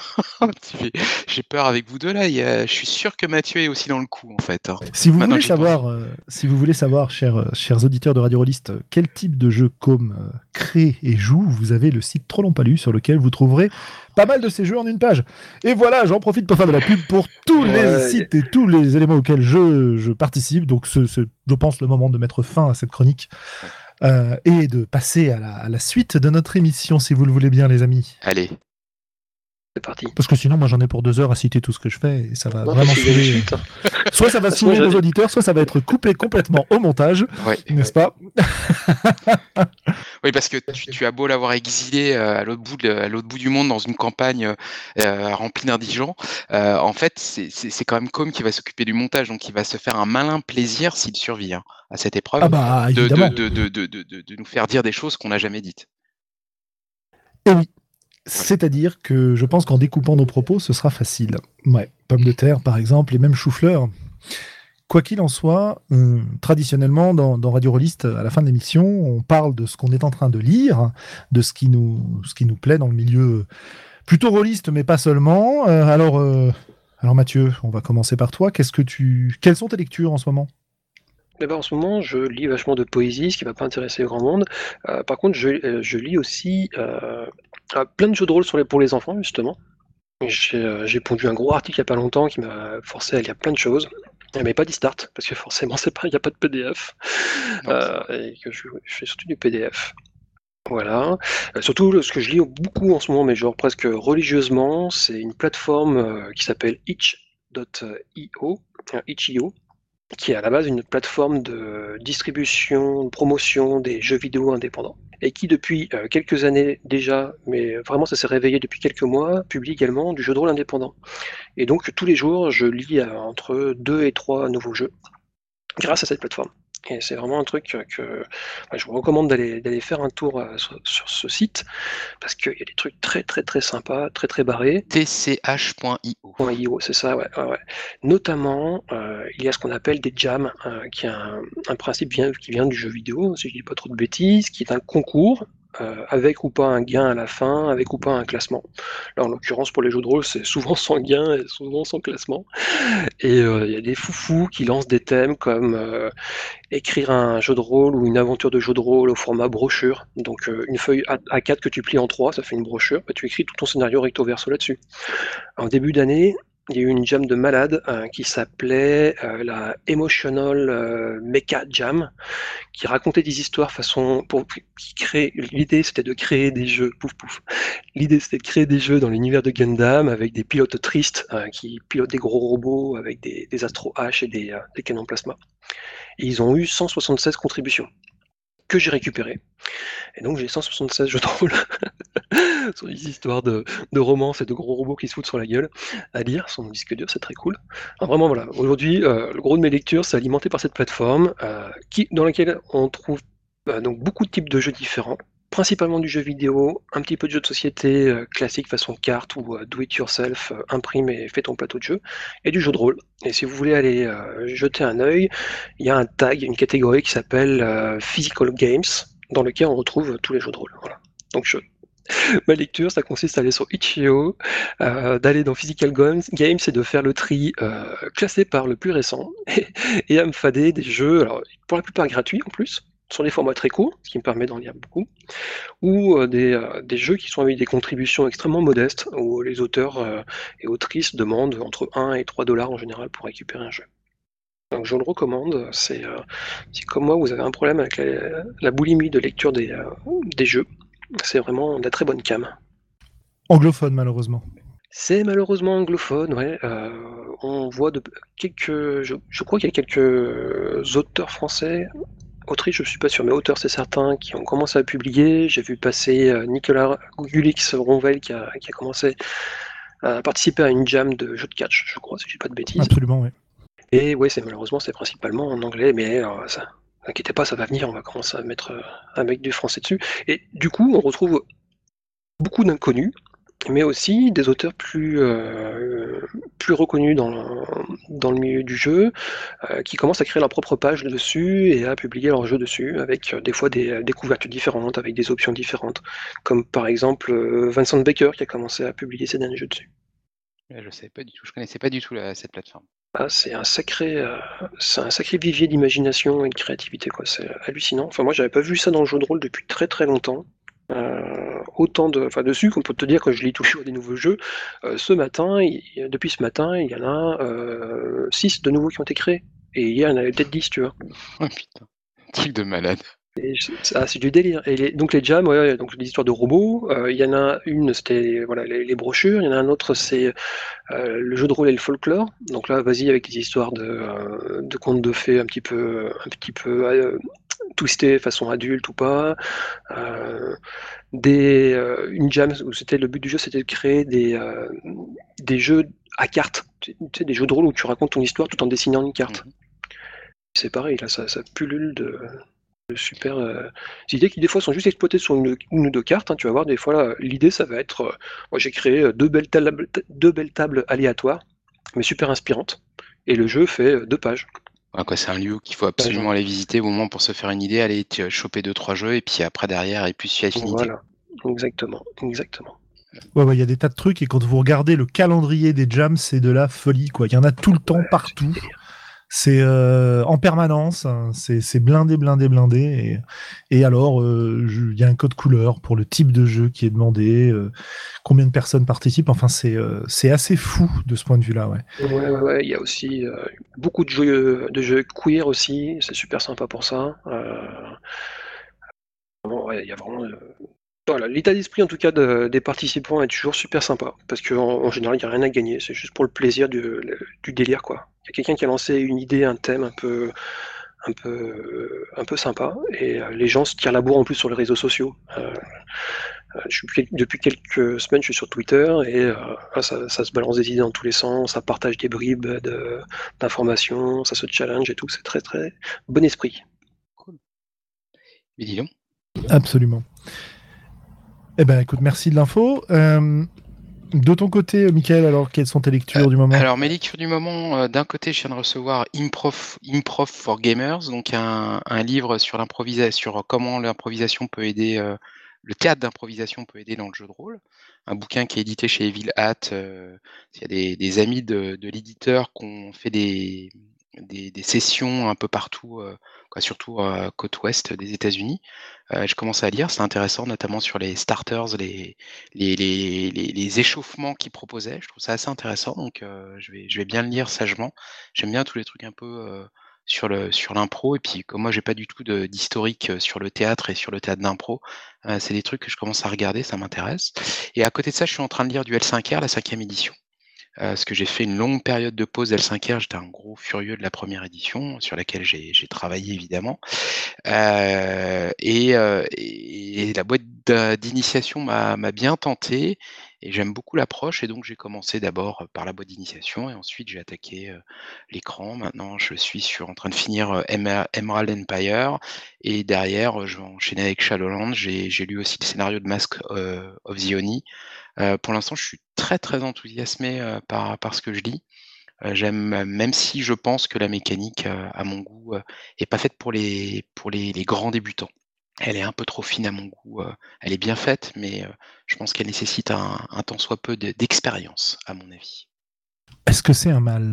Non, non, non. Pour moi, clairement, c'en est pas un. mais si l'objectif c'est vraiment d'amener des nouveaux joueurs à L5R et des nouveaux joueurs pas vétérans, je pense que ça va être plus difficile. Amener des nouveaux joueurs vétérans à L5R, je pense que ça va pas être un problème. Je pense que c'est un jeu tel qu'il est abordé aujourd'hui qui est qui nécessite un peu de bouteille ou en tout cas de maturité, c'est certain. Excuse-moi, les, joueurs errants, c'est quoi? C'est comme les monstres errants, tu les tires sur les tables aléatoires, c'est ça? C'est ça, exactement. Non, mais voilà. Bonjour, je suis jovial avec une chaussette verte. Ouais, bah voilà, exactement, et un bonnet rouge. Il, il faut de tout. Hein. Non, non, mais donc voilà, ça c'est mes lectures du moment, et puis après j'ai plein d'autres trucs qui m'attendent, mais ouais, c'est ça, Improv for Gamer et, et L5R. Et le, passage à des dés spéciaux, etc., te, te convient? Euh, oui, quoi. Après, j'étais, j'ai maîtrisé Star Wars pendant pas mal de temps chez FFG. Mais pour moi, ça, quoi, il y a pas mal de gens qui ont tendance à dire qu'L5R c'est euh, la version euh, L5R de Star Wars. Je suis pas du tout d'accord. c'est absolument pas. Les gens qui ont, vu ça, ils ont pas bien compris le sujet. tout, le, tout le centre du jeu, c'est absolument pas l'aider parce que d'abord il y a peu de symboles, il y, a, il y en a beaucoup moins qu'un Star Wars. Et, et le vrai sujet d'L5R pour moi, c'est le conflit d'un côté, et l'autre côté, c'est les approches sur les anneaux. Euh, et c'est ça qui fait que c'est compliqué. Euh, mais les dés, euh, pour moi, n'apportent aucune. quoi. C'est aussi, c'est beaucoup plus simple encore que Star Wars. C'est moins un support de jeu, de, d'improvisation, en tout cas de, de narration, que ça l'était dans Star Wars, par exemple. Moi, j'ai beaucoup aimé l'approche par ces dés de, de la gestion de, de la dignité du samouraï et de son contrôle sur ses émotions. Exactement. Le strife et tout ça, Le strife, je trouve que c'est génial. Euh, je trouve que c'est juste, juste ultime. Euh, le côté de euh, ce que jadis les, les joueurs de Bushido, l'honneur, c'était super important, tout ça. Mais c'était compliqué à jouer. Il y avait plein de gens qui comprenaient pas, ils voyaient pas. Là, c'est vraiment le côté le, samouraï doit maintenir sa dignité, il doit pas avoir des effusions de larmes, d'émotions, tout ça. Et par la mécanique et par les dés, au fur et à mesure, vous accumulez du strife et il y a un moment où ça pète. Et ça pète. Et quand ça pète, et eh ben forcément, ça va pas bien se passer. Hein. c'est, mécanique, mais ça apporte justement ce côté humain dans le jeu. et c'est tout un aspect qu'on ne voyait pas dans L5R jusque-là, je trouve. c'est, la mécanique ne le permettait pas. Et, pour moi, ça revient vraiment au côté culturel de l'univers de samouraï. Hein. mais bon, après, je, trouve, je trouve ça vraiment très très bien vu. Et l'approche parano aussi, je trouve ça très très intéressant les deux. Donc je trouve que c'est assez, euh, c'est ça qui m'a fait revenir hein. quand j'ai vu la boîte d'initiation, j'ai fait putain, mais en fait ils ont, voilà. Et je trouve qu'il y a une maturité dans l'écriture. Ils, remettent au centre du, jeu des choses euh, qu'on voyait plus. Euh, bêtement, on, nous on, nous disait rapidement, voilà, les, tremblements de terre et, les tsunamis, tout ça, et, les incendies, c'est quelque chose d'important, mais on, te le disait entre deux lignes. Et ben là, quand tu lis, je sais plus, je crois que c'est y a un événement dans, le scénario de la boîte d'introduction où justement on peut parler d'un début d'incendie qui se passe et que tu peux, il, dit ça rapidement, hein, mais qui peut te montrer et ça, met vraiment les, les, priorités de la population dans les dangers qu'on peut rencontrer et qui sont pas du tout de l'héroïque fantasy samouraïstique, hein, mais vraiment de, la vie de, l'époque. Je trouve ça assez intéressant. et j'ai oublié un autre truc, mais voilà, il y a, des côtés comme ça que je trouve. on, t'apporte plus le côté culturel sans t'abreuver de fleuves dans tous les sens. Et dans Emerald Empire, ce que j'aime bien aussi, c'est qu'on te montre, il y a tout un petit chapitre où on parle de la vie d'un Aimin et d'un Inin, qu'est-ce qu'ils font en fait? Et, je trouve que ça apporte beaucoup plus de profondeur que de savoir, bah, tu vois, dans le clan de machin, ils font truc muche, et puis dans le clan de machin, ils sont plutôt comme ça. Mais juste déjà de donner des généralités sur la vie de, du, de l'État, quoi, du, du Inin et, de l'Aimin, tu vois. Savoir comment ça, ça, ça, ça, ça gère. Beau travail donc. Bah écoutez, pour ma part, euh, mes lectures, c'est aussi un grand ancien qui revient. C'est Néphilim. Néphilim euh, dont on vient d'avoir. Euh, la cinquième. Je crois une. Ouais, la cinquième, une dizaine de bouquins de la cinquième en, en PDF là. il y a très peu de temps au moment où on enregistre, il y a deux jours. je j'ai n'ai évidemment pas tout lu. Hein, ah bon Tu veux dire que tu travailles parce que j'ai. Ouais, bah ouais, ouais, ouais. Il y avait, y avait beau avoir un jour férié, je, je, je bosse, ouais, tout à fait. Quoi qu'il en soit, euh, j'ai vachement apprécié la lecture de, du livre zéro, qui est en gros le livre de règles de création de perso et des bases des règles.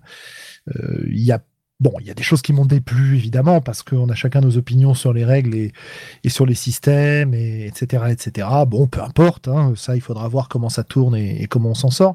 Mais il y a un truc que j'ai vachement apprécié, que j'avais trouvé aussi dans la cinquième édition de Vampire, c'est la réadaptation d'un jeu des années 90 à un contexte de 2019 à savoir, alors Néphilim, euh, c'est un jeu dans lequel on joue des êtres magiques qui se réincarnent dans des corps, qui sont pourchassés par des sociétés secrètes, des templiers, des conspirations, etc., etc. Et quand on jouait dans les années 90, bah globalement, euh, si on, invoquait euh, un monstre de feu sur le parking du, G20, c'était pas très grave. Éventuellement, on récupérait les bandes des, des caméras extérieures. Et ça se passait bien. Bah, sauf qu'aujourd'hui, avec les réseaux sociaux, avec euh, les, portables, la surveillance permanente, etc., c'est plus trop possible. Donc, ils ont réussi à trouver des méthodes et des, et des systèmes pour gérer ça, pour euh, transformer euh, le contexte du jeu en un contexte qui reste jouable. Parce qu'évidemment, si on joue des créatures surnaturelles qui ne peuvent jamais utiliser leur pouvoir surnaturel, c'est un petit peu chiant, quoi, faut, faut bien le dire. Euh, là, c'est plutôt bien géré, c'est plutôt bien intégré au monde d'aujourd'hui. Euh, une des grandes forces de Néphilim, ça a toujours été de réinterpréter, réinterpréter le réel pour y glisser des conspirations. Et alors évidemment, euh, aujourd'hui, il y a qu'à se baisser sur Internet pour trouver 72 conspirations sans aucune difficulté, 72 euh, interprétations euh, dont on peut s'inspirer pour euh, manifester le travail des sociétés secrètes et dans leur track des Néphilim, etc. Et bah voilà, toute cette, toute cette intégration me, paraît vraiment passionnante. En dehors de ça, bah, le bouquin est, assez beau. Il y a encore quelques petites micro-coquilles de temps en temps qu'on peut repérer, mais ça c'est normal hein, sur un, un, volume de texte aussi important c'est difficile de pas en avoir. Euh, ça m'a l'air d'être un beau produit. Alors, je sais pas si je vais vraiment l'utiliser. J'ai envie d'y rejouer. Hein. Ça fait un moment que j'y ai pas joué. Si j'y joue, je pense que je prendrai une partie du, système et que je virerai une partie Sans parce qu'on se refait pas. Là, t'es pas pourtant un mec euh, bête et discipliné qui applique les règles comme il faut? Je comprends pas. Ça dépend, ça dépend. Enfin bref. Mais il y a un truc qui est rigolo, par exemple, c'est que cette, euh, cette approche parano euh, que tu, dont tu parlais pour L5R, bah, ils ont refait la même chose dans les films. Il y a une approche par élément. Et du coup, quand tu, quand tu euh, vas faire une action. Oui, excuse-moi, j'avais compris. Je, viens de réaliser que parano, quand on le dit vite, on a l'impression ah que c'est non, non, bah, dans les films, en plus, ça marche bien. Et, j'ai compris ça. Non, par. parano et parano, tout à fait. Euh, ben dans les films, c'est pareil. Euh, tu fais une action qui est euh, sous une approche de terre, ça va pas être la même chose qu'une action sous une approche de feu. Et c'est pas exactement la même symbolique que dans L5R, mais ça n'est pas loin, quoi. Et c'est c'est vachement sympa. Ça donne pas mal de pas mal de liberté. Et à mon avis. à mon avis, il va y avoir moyen de, de faire des choses très sympas, à la fois pour les gens comme moi qui aiment des systèmes un peu plus engagés, un peu plus euh, un peu moins génériques, un peu moins classiques, quoi, qui vont dans des directions précises et qui sont pas trop compliquées. Euh, ou alors la complexité, euh, elle, elle s'explique par un gain derrière très très important sur la façon dont on joue. Mais ça plaira aussi à des gens qui aiment des systèmes plus classiques parce qu'ils ont laissé un système de combat avec des options de combat assez nombreuses. et donc, comme le conflit peut être parfois au centre de, du jeu pour certains groupes de jeux, c'est très intéressant. Et d'ailleurs, pour finir sur le sujet, on a quand même des explications de la part des, des développeurs du jeu, qui sont les créateurs au départ de Nephilim, qui ont repris leur plume à ce moment-là, où ils nous expliquent les différentes approches qu'on peut adopter pour jouer à Nephilim, où ils nous expliquent un certain nombre de leurs choix et de leurs orientations.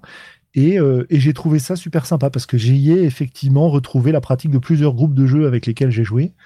Et, c'est bien de poser ça clairement sur le papier en expliquant qu'on peut jouer de ces différentes manières et qu'il n'y a pas de, souci, que eux jouent peut-être plutôt d'une manière que d'une autre, mais que euh, bah, nous, on peut s'emparer du jeu, se l'approprier et en faire quelque chose. Ça reste un jeu classique, ça reste un jeu classique influencé par les développements du jeu de rôle depuis euh, la vingtaine d'années, depuis le moment où il est sorti, quoi.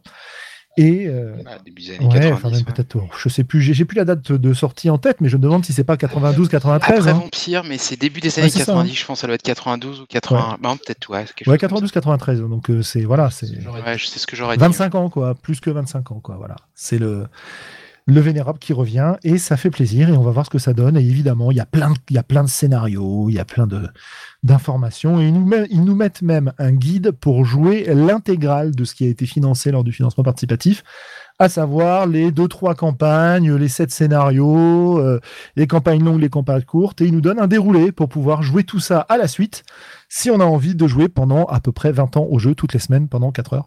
Voilà. J'allais dire, ouais, si on fait le lien avec la, chronique de Michael tout à l'heure, c'est-à-dire que ça se destine pas aux jeunes qui n'aiment plus lire, du coup, ça se destine vraiment aux vieux comme du tout, du tout, du tout. Ouais, je pense que ça se destine, je pense que ça se destine à des gens qui connaissent le jeu, qui l'ont apprécié, avec un effort d'ouverture pour y trouver de la place pour les gens qui ne le connaissent pas, parce qu'un des grands intérêts de Nephilim et de tous ces univers euh, à métaplot et à background extrêmement complet, c'est de découvrir tous les secrets du jeu. Or, moi, les secrets du jeu, bah, je les connais, parce que j'ai joué, j'ai maîtrisé, etc. Du coup, bah, dans cette nouvelle édition, il y a aussi de quoi se mettre sous la dent, de quoi réexploiter l'ancien, de quoi réintroduire du nouveau. Et ils nous ont même ajouté euh, un contexte euh, de métaplot dans lequel on va jouer, euh, à savoir quelque chose qui s'appelle Arcadia, j'en dirai pas plus. Mais Arcadia, c'est le centre du jeu, de la même manière que à la fin des années 90, c'était les chroniques de l'apocalypse avec euh, des bouleversements de l'univers. Ben là, voilà, il y a Arcadia qui arrive et euh, qu'est-ce que c'est? Comment ça va se passer? Plein de trésors. C'est les mondes engloutis, ça, Arcadia. C'est ça, voilà. Donc je te laisse chanter le générique. et sur ce, les mondes engloutis. voilà, merci. Et sur ce, nous allons pouvoir euh, remercier nos auditeurs de nous avoir écoutés. Euh, les saluer et, préciser que si vous désirez réentendre Com, c'est tout à fait possible, mais que pour cela, il faudra nous écrire si euh, le nombre de messages atteint le quota qui a été déterminé par l'équipe. Il sera, libéré, de ses villégiatures. Campagnardes et il vous chantera une chanson. Voilà. À partir de seulement 1000 retweets et, 500 euh, likes sur Facebook. voilà. c'est le minimum. C'est le minimum et, j'ai bien envie de voir son, sa version de Libéré délivré ou de quelques autres chansons bien, bien ras de, ras, de euh, pour voir ce que ça donne. Euh, avec sa voix suave. On verra. Voilà, moi j'ai même une version qui pourra chanter que j'avais écrite qui s'appelle Financer Crowdfundé qui pourra lui faire plaisir. Voilà. Sur ce, com, euh, on te salue aussi et bonne chance pour le montage. on te fait des bisous comme on t'aime. Des bisous, tout ça, ouais, ouais. Ne nous maudis pas plus de pendant 40 générations, ça devrait suffire. Ça suffira, je pense.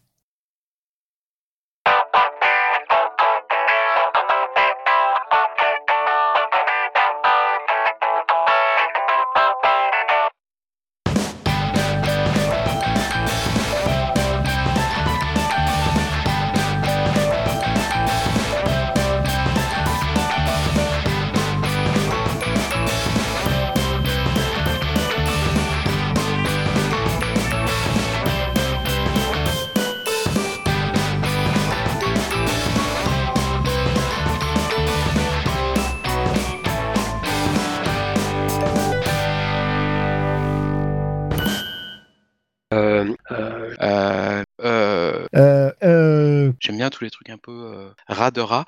Qui nous, ce qui nous plaît dans la pomme de terre. C'est une pécane en plasma. Et puis, c'est affinité, quoi.